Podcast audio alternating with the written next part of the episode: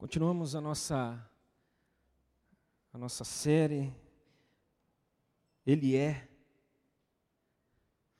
e, e cantamos maravilhoso conselheiro, Deus forte, Pai da eternidade, príncipe da paz. Esses nomes estão narrados em Isaías capítulo 9, o profeta que disse que Jesus nasceria de uma virgem disse onde ele nasceria, disse quais nomes ele teria.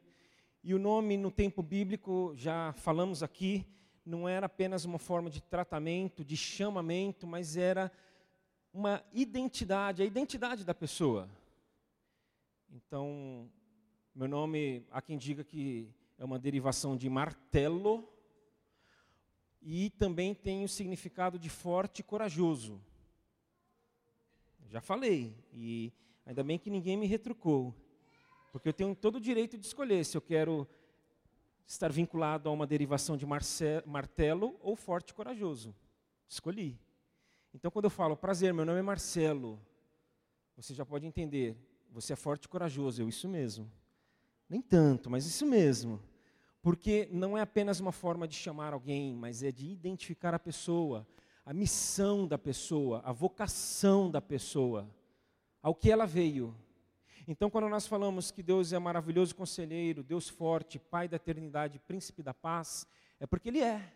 Então, já falamos aqui do Deus forte, e forte não é aquele que bate, mas é aquele que podendo bater não faz. É aquele que é tão forte que não revida, que consegue se controlar, que consegue se segurar. Deus forte que pôde ensinar, dê a outra face. Quando você tiver a chance de se vingar, não se vingue. Dá outra face. O que é dar outra face? É não se vingar. É não dar o troco. Porque a gente vai dar a oportunidade para que a outra pessoa acorde e diga: Mas por que você não revidou? É, porque eu tenho um senhor aí, eu, eu sigo a Cristo, e ele disse para eu te dar uma nova oportunidade. É isso que eu estou fazendo. Então, esse Deus forte, que também é o príncipe da paz. E ele disse que a paz que ele dá é uma paz diferente da que o mundo dá. O mundo dá uma paz, mas é uma paz que é muito interessante. A paz que o mundo dá é mais ou menos assim: eu vou tirar você dos seus problemas. Mas que paz é essa? Quantos de nós já tentamos fugir de problemas e, e o problema, na verdade, não, a gente não fugiu dele porque o problema estava dentro da gente? Aí a paz que o mundo dá é a paz do remédio que faz a gente dormir. Mas quem dá descanso para a gente? É Jesus. Não pare o remédio. Mas se você ficar só no remédio, você vai dormir, mas você vai acordar cansado do mesmo jeito. Porque Jesus dá uma paz em que ele não tira a gente das circunstâncias, mas ele traz um olhar novo para a gente, apesar das circunstâncias. Circunstâncias em que, quando a gente está lá, ele muda o nosso olhar e o nosso olhar é mudado, por quê? Porque a gente enxerga ele lá. Aí, opa, o senhor está comigo? Estou. O senhor vai comigo? Vou. O Senhor vai me conduzir, vou. O Senhor vai me amparar, vou. O Senhor vai atravessar tudo isso comigo, sim. Ah, então, eu estou em paz. E hoje nós vamos pensar um pouquinho a respeito do maravilhoso conselheiro. E é interessante demais nós pensarmos em Jesus como Deus forte no contexto em que a gente vive. Um contexto tão bélico, tão cheio de confronto, tão cheio de, de brigas, de intrigas um príncipe da paz num contexto de tantas aflições, de tantas tribulações, de tantas inquietações e incertezas quanto ao futuro. Um maravilhoso conselheiro num contexto em que parece que nós estamos perdidos. Todo mundo fala tudo, toda hora, em todo lugar, a respeito de tudo e de todos. Nós estamos perdidos, e se nós estamos perdidos, os nossos conselhos são conselhos perdidos. Nós estamos vivendo tempos de cegos tentando guiar cegos.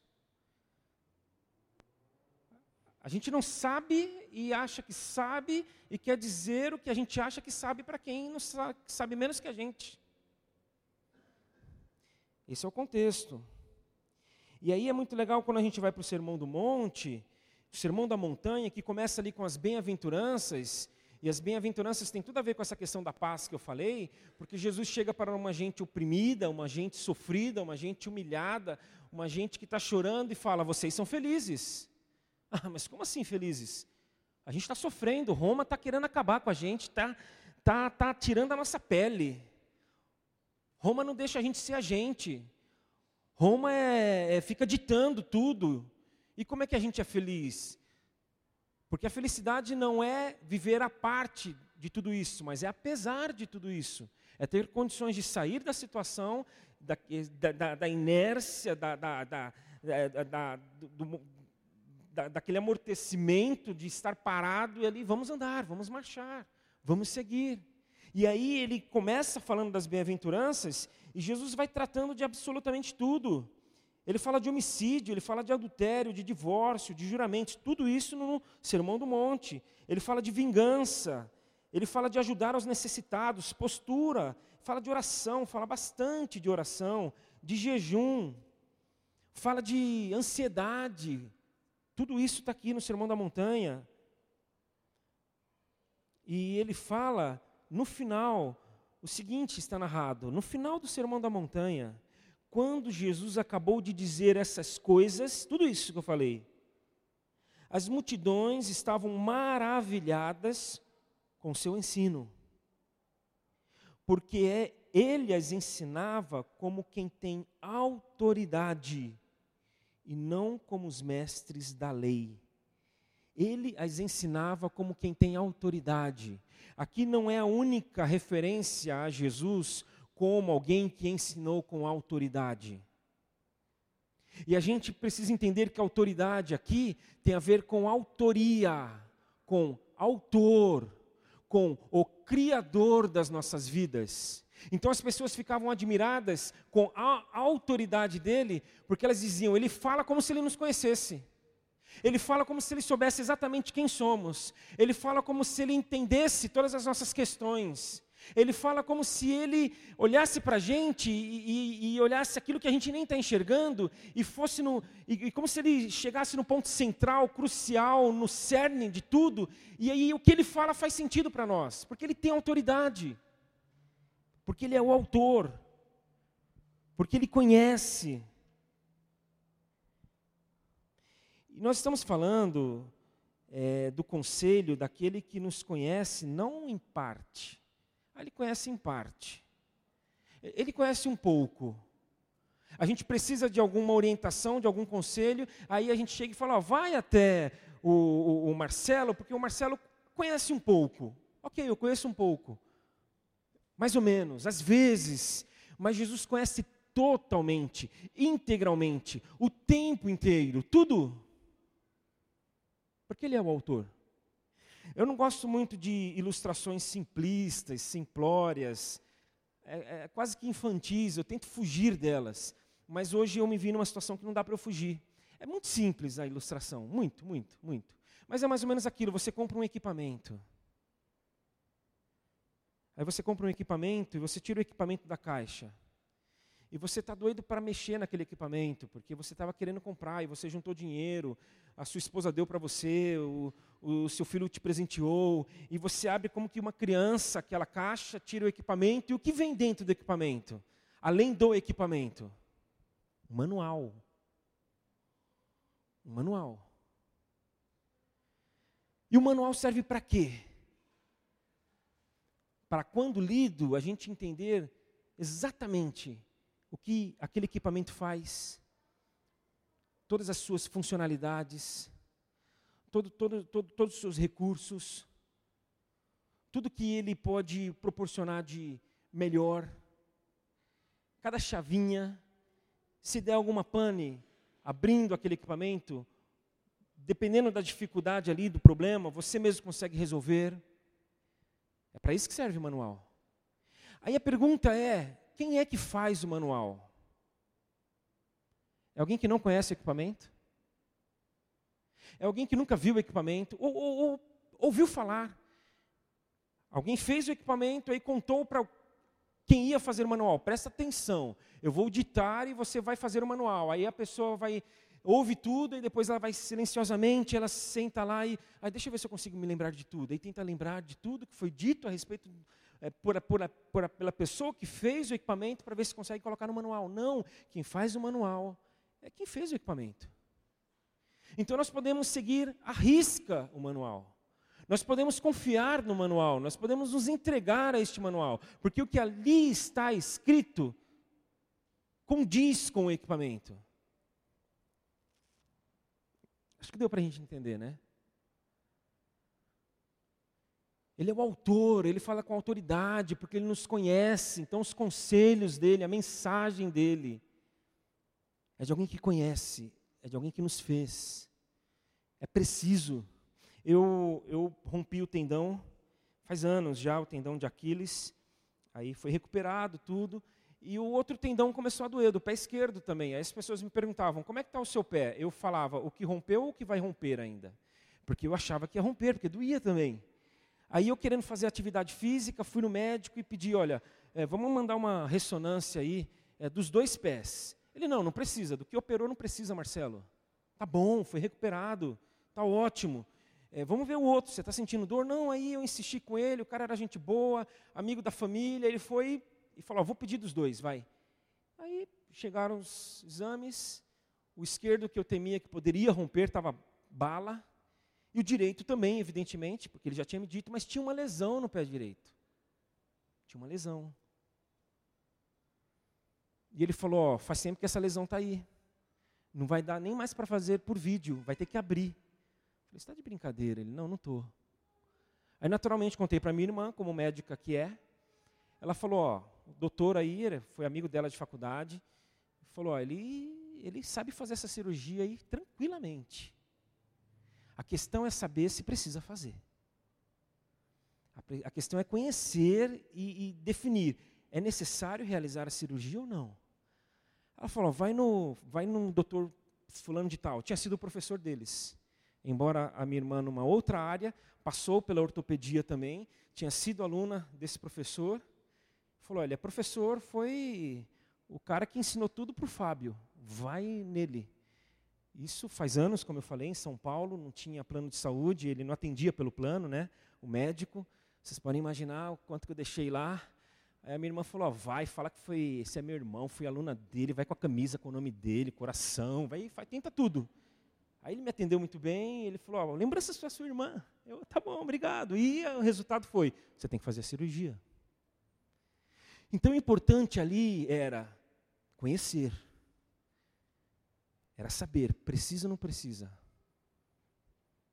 E esse é o maravilhoso conselheiro que diz precisamente: precisa, não precisa, pode, não pode, vai, não vai, por aqui ou por ali. Porque esse é o ponto principal. Enquanto eu refletia nessa mensagem, eu pensei: por que, que tantas vezes nós não vamos a Ele? A gente está falando de alguém que nos conhece. Por que a gente não vai a Ele?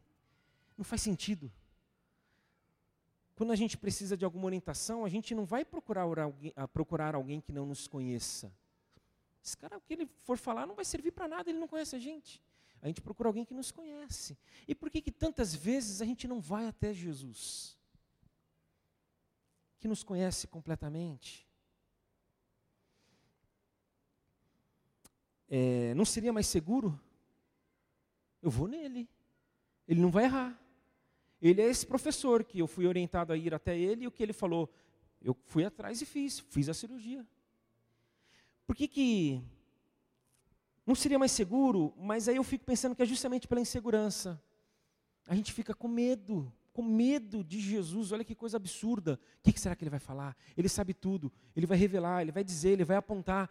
A gente fica inseguro, a gente fica com medo. Aí a gente cai no que está narrado em João capítulo 6, em que Jesus estava ensinando os seus discípulos, e ali as palavras dele foram palavras duras, foram palavras sérias, foram palavras diretas.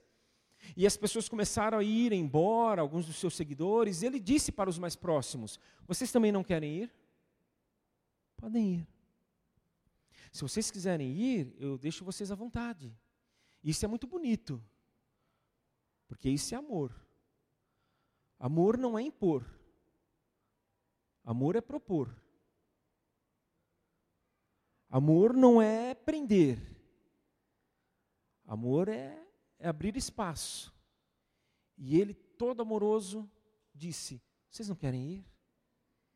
E aí Pedro, Pedro, Pedro é demais. Pedro sempre Pedro. direto, incisivo. Pedro respondeu-nos, João 6, 68. Simão Pedro lhe respondeu: Senhor, para quem iremos? Tu tens as palavras de vida eterna. Outra versão fala: Senhor, para quem iremos nós, se só tu tens as palavras de vida eterna?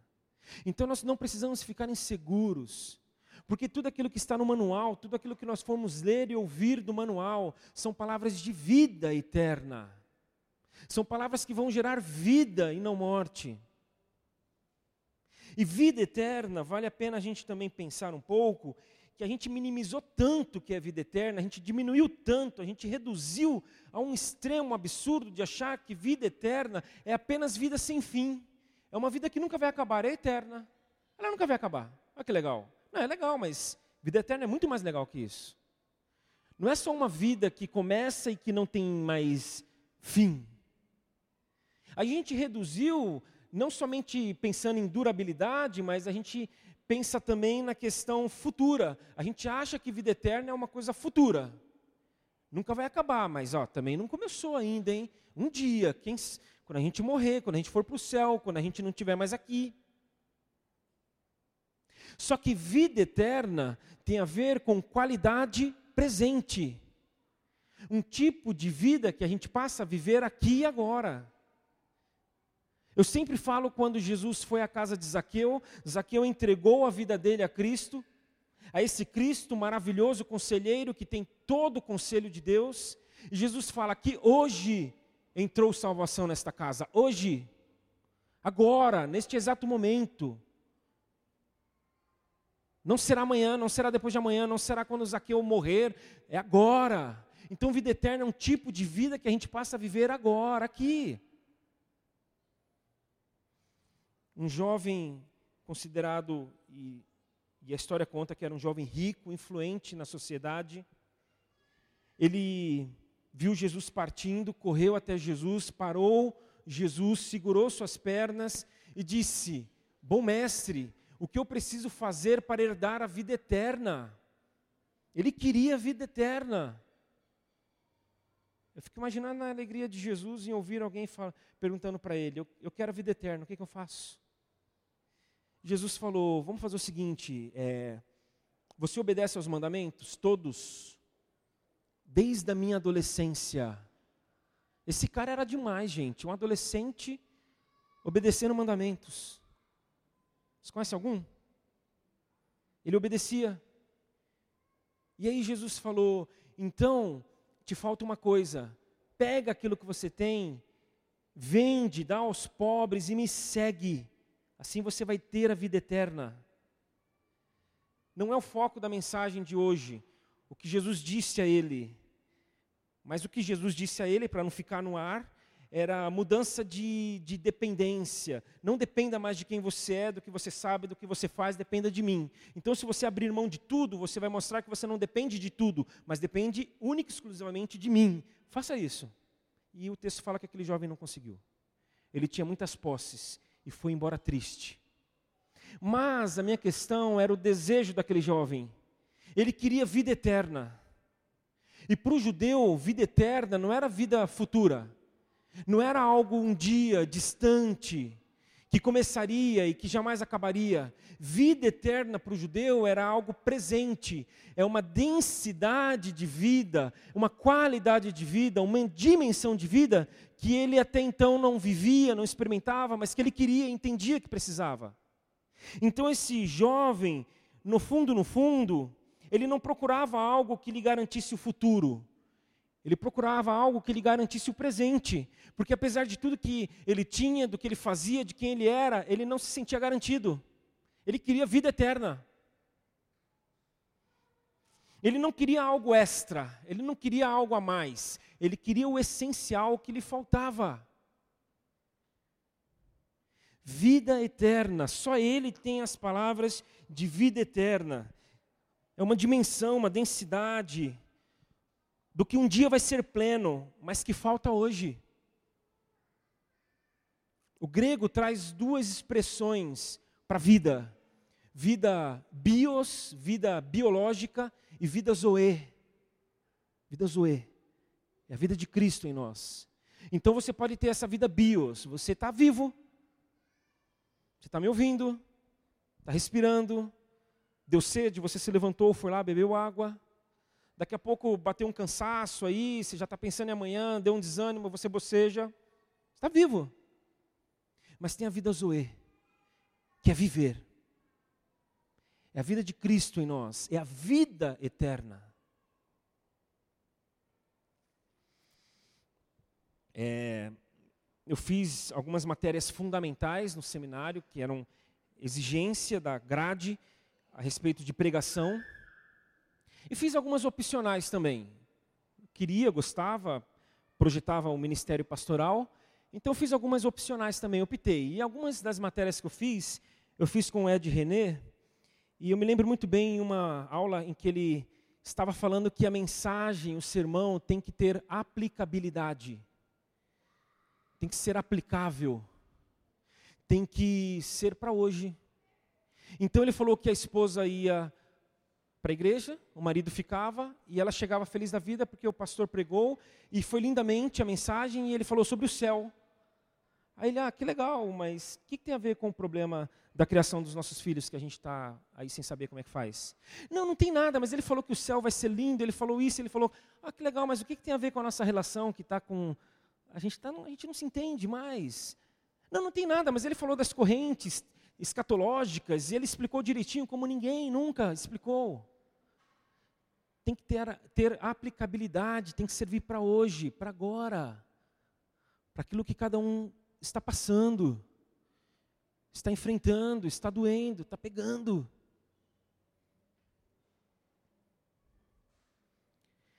Porque vida eterna não tem apenas a ver com durabilidade, com questões futuras, mas um tipo de vida, uma qualidade presente, que começa agora. E só Jesus tem as palavras de vida eterna, porque Ele tem autoridade, Ele é o autor e nos conhece como ninguém. É, sempre que eu tenho a oportunidade de falar com adolescentes nesse período do ano, vestibulares, escolhas, carreiras, vocações, eu falo algo que, se seu filho já chegou em casa, eu vou me entregar aqui, fui eu que falei, tá bom? Não briga comigo não. Eu falo, o negócio é o seguinte, o que você vai escolher fazer, você vai escolher fazer. Não, mas eu não posso errar, Deus tem que me mostrar, Deus tem que eh, me dirigir, Deus tem que me conduzir. Escolha, faça o que você quiser. Mas o importante é que tipo de gente você vai ser. Você vai ser advogado, seja justo, honesto. Vai ser professor, ensine com, com diligência, com excelência, com dedicação. Você vai ser o que for, seja, seja humano. Então escolha. Vai lá, o que, que você gosta? Quais suas referências mais próximas? Você já conversou com o seu tio que é médico? Vai lá, troca uma ideia com ele. Escolha. Mas esse manual, o maravilhoso conselheiro, diz o tipo de gente que a gente tem que ser. Porque aí sim a gente vai viver um tipo de vida que ele quer que a gente viva. Então, não precisamos necessariamente chegar para o Senhor e falar: Senhor, abro ou não abro a empresa? Estuda o mercado. Conversa com amigos, consulta alguém que é de uma área especializada. Não estou dizendo que você não deva chegar para ele e perguntar, Senhor, abra ou não abra a empresa. Ele talvez fale, estude o mercado, mas ele vai falar, abra, abençoe vidas, seja justo com seus funcionários, cumpra suas obrigações, porque é o que está no manual. E, gente, invariavelmente, invariavelmente, a gente sabe o que a gente tem que fazer. É difícil é, é, eu estar com alguém no processo de caminhada, de pastoreio, de aconselhamento, é, em que a pessoa não saiba o que tem que ser feito. Ela sabe. É, geralmente ela quer o quê? Ela quer apoio. Está precisando. Ela quer companhia. Ela quer alguém ao lado para fazer aquilo que ela sabe que precisa. Quando aquilo que precisa é bom, é correto, aí tem um apoio. Quando aquilo que ela quer fazer, e não é sempre que o que a gente quer fazer é bom e correto, aí ela não tem um apoio. Mas é o que ela precisa. Porque nós sabemos, invariavelmente. Mas eu não quero aqui também ser irresponsável em achar que talvez alguns estão precisando de alguma orientação específica. Então, então, nós vamos orar agora. Nós vamos pedir ao Senhor por essa orientação que talvez você esteja precisando. Eu não quero generalizar, eu não quero minimizar qualquer inquietação que alguns estejam aqui passando. Não quero, não posso fazer isso. É, existem questões peculiares, específicas. E se você está passando por alguma, a gente vai orar. E nós vamos pedir para o maravilhoso conselheiro uh, soprar no seu coração.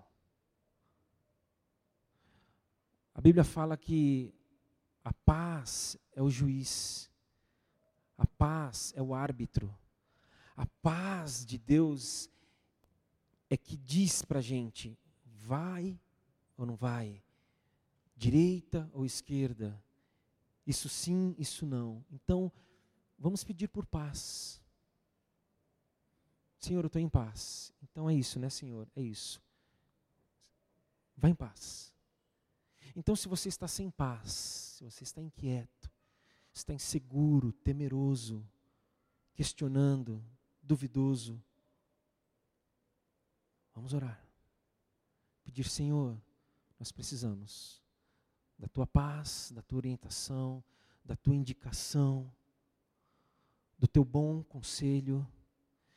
Senhor, nós precisamos dessa vida eterna dessa qualidade, desse tipo de vida que eu não estou vivendo, eu não estou tendo, eu estou capengando, eu estou me rastejando.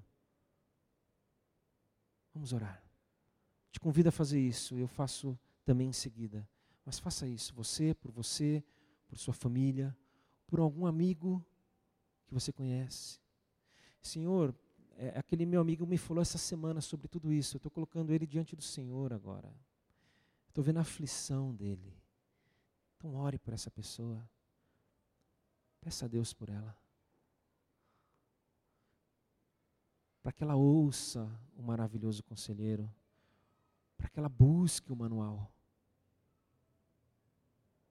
Faça isso.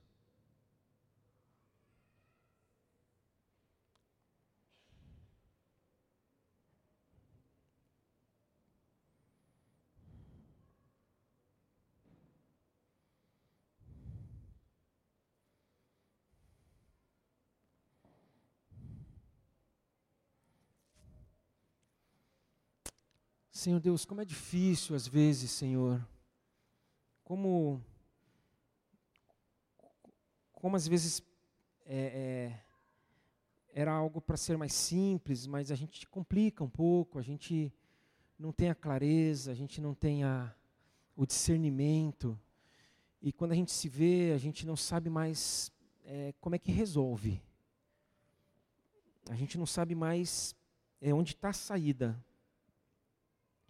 Mas, Senhor, que nós possamos entender que, seja qual for e por onde for a saída, nós sairemos contigo, tomados pela tua mão, pela tua palavra, pelo teu bom e maravilhoso conselho.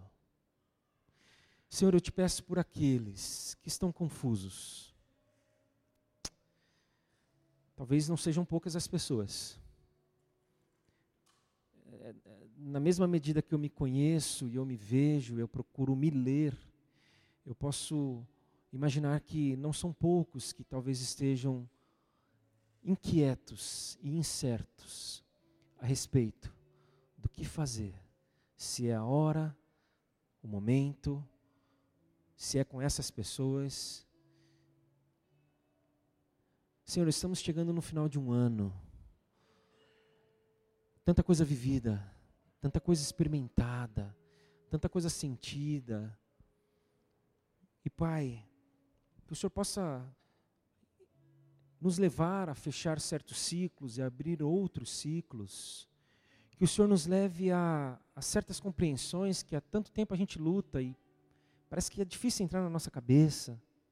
Que o Senhor nos conduza a pacificações no coração e na alma, é, que há muito tempo a gente não vive, a gente não sente, a gente não desfruta. Senhor, nós dependemos de Ti, Pai. Nós buscamos a Ti, aquele que é maravilhoso nos conselhos, em toda e qualquer orientação, e aquele que fala, e fala porque nos conhece e nos quer bem, e dedica a nós nesta noite vida eterna. Nós queremos, Senhor, vida eterna. Um tipo de vida que talvez é, a gente não tenha vivido ainda, ou há muito a gente não vive, ou, ou Senhor, acrescenta. Quem sabe é nessa noite ainda, nessa semana, nesse ano. Coloca paz no nosso coração, coloca perspectiva, coloca boa expectativa, Senhor Deus. E por isso tudo nós te agradecemos, porque a gente pode fazer essa oração. A gente te agradece porque a gente pode fazer essa oração. Porque essa oração para nós faz sentido. Porque essa oração para nós ela, ela cabe porque essa oração para nós, ela, ela, ela pode soar para algumas pessoas um atrevimento ou uma ousadia, mas para nós é intimidade e liberdade contigo. Por isso, muito obrigado, Senhor.